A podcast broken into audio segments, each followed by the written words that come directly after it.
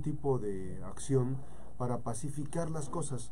Miren, eh, hubo un tiempo en el que políticamente los responsables del Estado, la, desde mi punto de vista, desde la opinión muy personal de Max Cortés, hubo un tiempo en donde los actores políticos, la, madurez política, la, el ejercicio de, de, la, de la aplicación de la mano izquierda en políticas, fundamental y medular en todas las acciones cotidianas que tenemos que eh, desarrollar si es que estamos viendo la política. Pero parece que no hay cordura, parece que no hay prudencia, parece que no hay ni siquiera recato en tratar de encontrar confluencia. Eh, hay formas de hacer la política. Yo entiendo e insisto, la formación política de Indira Vizcaíno Silva ha sido tan complicada, por ejemplo, que la propia gobernadora pues tuvo que batallar y creció con los estigmas de, por un lado, de ser mujer, y por otro lado, por otro lado de, los, de los hombres que hacían política y violentaban. Así se abrió, se abrió paso. Pero actúa hoy más como aspirante a un cargo de elección popular que como gobernadora. Ya sentada en el poder, ya con el respaldo ciudadano, con un 6% que no sabemos ahorita si ya se lo acabó, tomando en cuenta las, eh, encuestas que se han hecho recientemente, pero la gobernadora no se sentó a construir los puentes de comunicación, que sí los hizo en 1900, perdón, en, mil, en 2021, cuando necesitaban a Griselda Martínez Martínez, que hubo un acercamiento para construir eh, la candidatura, que incluso indebidamente eh, la propia presidenta municipal de Manzanillo, Griselda Martínez, Martínez, aceptó que le impusieran a un grupo de, regidores, candidatos a regidores, que a la postre se han convertido pues en algo que es contra, en un contrasentido en contra de la, cuarta transformación. Pero el desarrollo de las mismas actividades ponía en el, en el escenario varios momentos en donde ha faltado mucha prudencia y ha sobrado soberbia. Falta faltó prudencia, ¿por qué? Porque no hubo la prudencia para tratar de construir rutas de eh, entendimiento entre ambas personas liderazgos fuertes, mujeres que han batallado en la política y que han estado en la izquierda, unas más que otras, pero bueno, eso este, es, eh, depende con el cristal con que se mire. Y en este sentido, este desencuentro va a impactar notablemente en el desarrollo de las elecciones del próximo 2 eh, de junio, que estamos a 123 días ya. Eh, a mí me llama mucho la atención, me llama mucho la atención que no se tenga la prudencia por ejemplo, que no se haya tenido la prudencia para tratar de transitar administrativamente muchas cosas. Le pongo el primer caso, las patrullas. Le pongo el segundo caso, Manzanillo se ilumina. Le pongo varios casos que han estado este, haciendo un acoso institucional que a veces se nota como una especie de acoso. Y ese tipo de cosas ni siquiera se están viendo en el exterior. Yo lo que pregunto digo, bueno, pues total, si es entre iguales, pues no se tendría que normalizar la violencia, ¿no? Dices tú, pues están entre iguales, no pasa nada. No, pero la pregunta aquí es, ¿dónde está la sororidad? ¿Dónde está la empatía entre mujeres? ¿Dónde está la prudencia? ¿Dónde está, en qué momento eh, pasó de ser eh, la prudencia a convertirse en la soberbia? Y digo la soberbia porque finalmente eh, se está pensando en que no van a necesitar a las demás personas con las que llegaron al poder. es tanto, es tanto la actitud de la, de la fortaleza del poder que se la están jugando y está bien porque finalmente pues así eh, aniquilan proyectos. Eh, hay un empecinamiento por posicionar a personas que no tienen la simpatía, que no tienen el respaldo de la sociedad. Sin embargo, pues finalmente cada quien toma sus determinaciones, cada quien tiene su corazoncito y dice, pues yo me la juego porque creo que mi amiga puede ser la candidata a gobernadora en el 2027. Y está bien, finalmente esa es la cuestión. Pero en política, atropellar es un sinónimo de violencia. La violencia institucional en el lenguaje es otro sinónimo de violencia. Eh, vamos, la propia presidenta municipal ha tenido que eh, eh, batallar jurídicamente con cuestiones aquí en Colima, por ejemplo, que las instancias electorales pues no, no consideraban que fuera una violencia política de género lo que ocurrió con las declaraciones, de las, expresiones desafortunadas del papá de la gobernadora Indira Vizcaíno Silva. Pero el problema no sé si venga ahí o venga de más atrás. Pero vuelvo a, insistir. Que no hubo un momento en donde dos mujeres se, sienten con la madurez que implica el cargo de una que es presidenta municipal y otra es gobernadora, y limar asperezas, no hubo un momento de confluencia para evitar este choque de trenes que sin duda afectará el proyecto de Morena en los, próximos años. Pues muchos piensan que es autosuficiencia, pero hay muchos eh, endulzadores de oído que están ahí cuchicheando y hablando y diciendo que no la necesitan, ¿no? La construcción en política es la suma de esfuerzos. Evidentemente, si la construcción no se da con la alianza, pues evidentemente pues viene los riesgos. Y los riesgos que se van a correr en el segundo distrito serían garrafales.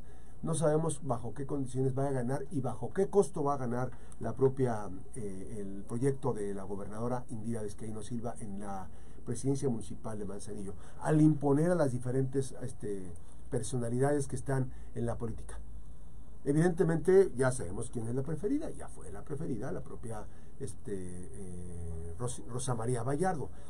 Pero no podemos este, dejar de lado que los antecedentes políticos que actualmente hay, una gobernadora que se ha envuelto en varios escándalos, que por ejemplo le encargó a Juan Carlos, perdón, a, este Javier Pinto, de subsecretario de eh, el trabajo, le encargó una ruta política para apoyar a Claudio Sheinbaum.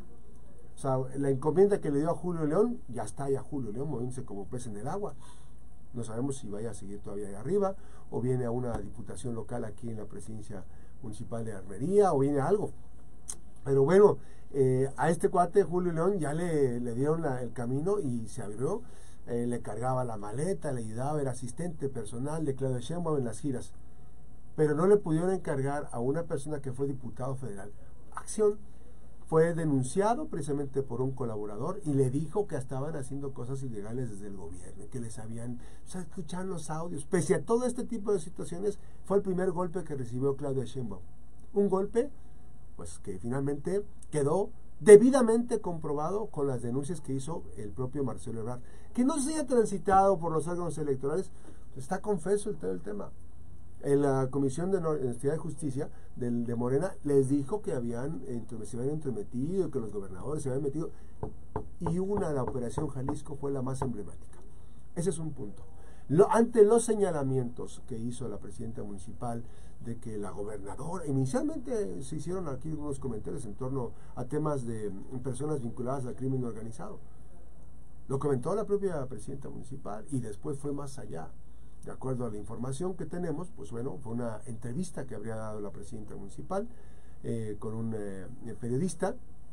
Esto, obviamente, que también como muestra de preocupación, pero ante ese tipo de muestras de preocupación salen con la guillotina, se le da la embestida y bueno, finalmente ocurrió lo que ocurrió.